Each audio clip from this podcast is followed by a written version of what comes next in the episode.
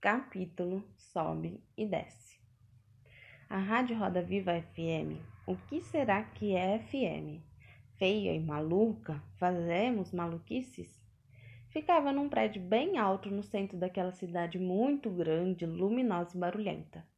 Não foi difícil chegar lá. Quer dizer, depois que a gente descobriu que pegou o ônibus que não devia ter pegado, depois que nos disseram que entramos à toa no metrô e ainda por cima pegamos o destino errado, foi fácil. Todo mundo sabia onde ficava a Rádio Roda Viva FM. Forte mesmo? Fácil, pode acreditar. Difícil foi entrar. Logo que a gente parou na entrada do prédio e empurrou aquela porta todinha de vidro, quem disse que ela abriu? Estava fechada.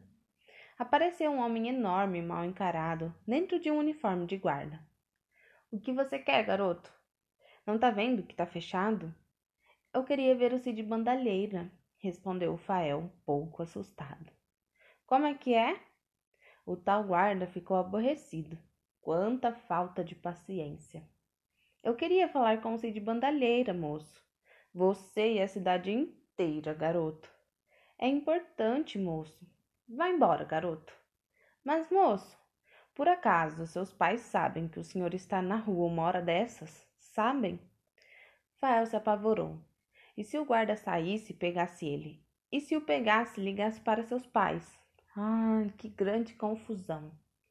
Fael saiu de perto da porta de vidro e fingiu que ia embora para casa, mas não foi. Bastou o guarda se afastar da porta para ele voltar e ficar olhando olhando e esperando, olhando e pensando numa maneira de entrar na rádio. Ele quase enlouqueceu quando, ainda com os fones no rádio nos ouvidos, ouviu Cid Bandalheira tocar uma música do novo disco do Michael Jackson. Entender, entender, ele não entendia. Eu mesma, que sempre me considerei uma boneca muito inteligente e letrada, entendia pouco ou quase nada. Que língua mais danada! Mas sabe de uma coisa? Era difícil ficar parado ouvindo aquela música. Pode crer, gente, rebolei mais que minhoca na areia quente. Volta e meia o guarda nos via, fazia cara feia e ficava lá na porta, gritando ameaças e minha nossa, gritando palavrões. Sujeito desbocado. Fael, teimoso como ele só, se afastava, ia até a esquina e logo voltava. Mas quem disse que entrava? Nada. A porta não abria nem por decreto, e quando abria, o guarda logo mostrava a cara, e assim que nos via, fechava depressa. Eu já estava vendo a hora que ele ia sair de lá e dar uma corrida na gente. Pior que a raiva dele, só a teimosia do Fael. E queria porque queria ver e falar com o tal do Cid Bandalheira. Nada parecia desanimar aquele garoto. Ele era teimoso, determinado toda a vida. Voltava e voltava sempre. Tantas vezes ele voltou que acabou encontrando uma maneira de entrar. O Fael era muito esperto, muito mesmo. Algumas pessoas estavam saindo, umas sorrindo, outras se despedindo do guarda, que tinha aberto a porta para elas. E o Fael se misturou àquela gente, mas não entrou de frente, que ele não era bobo e sabia que o guarda notaria. Entrou de costas, fingindo que conversava com as pessoas, rindo, agitando as mãos e brincalhão como ele só, até se despediu do guarda. Até amanhã, Carlão! Quando o guarda, o guarda percebeu, tentou agarrar o Fael, que depressinha escorregou pelo meio daquelas mãozonas e correu.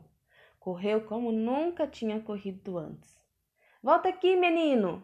Ele veio atrás de nós. Sacudia para todo lado, misturando-me com aquelas bugigangas todas que Fael carregava na mochila. Ainda pus a cabeça para fora e arrisquei uma olhada. Nossa, a cara dele estava de meter medo em bicho-papão. Assustava defunto e assombrava até assombração. Vai, Lame Santrouxinha, protetor de todas as bonecas espivetadas. O guarda veio espumando atrás de nós. Subimos e descemos escada numa correria danada. A mochila sacudia tanto nas costas do Fael que eu pensava que ia cair. Já não bastava ser jogada para todo lado e ser amassada pelas revistas, golpeada pelo calendário, com a cara do Cid Bandalheira, ou passar a noite inteira me esquivando de perigosos biscoitos de chocolate. Tinha que rolar escada abaixo dentro daquela mochila. Nunca uma boneca sofreu tanto quanto eu naquela noite. Entramos e saímos de algumas salas. Fael passou por baixo de duas ou três mesas, saltou de uma para outra. Folhas de papel rodopiavam à nossa volta. Pior do que a minha situação, só a do Fael, que nem sabia para onde estava indo. Teve uma hora que o guarda chegou até alcançá-lo. Agarrando a mochila, gritou triunfante: Ah, te peguei! Dei-lhe uma mordida no dedão e ele largou gritando.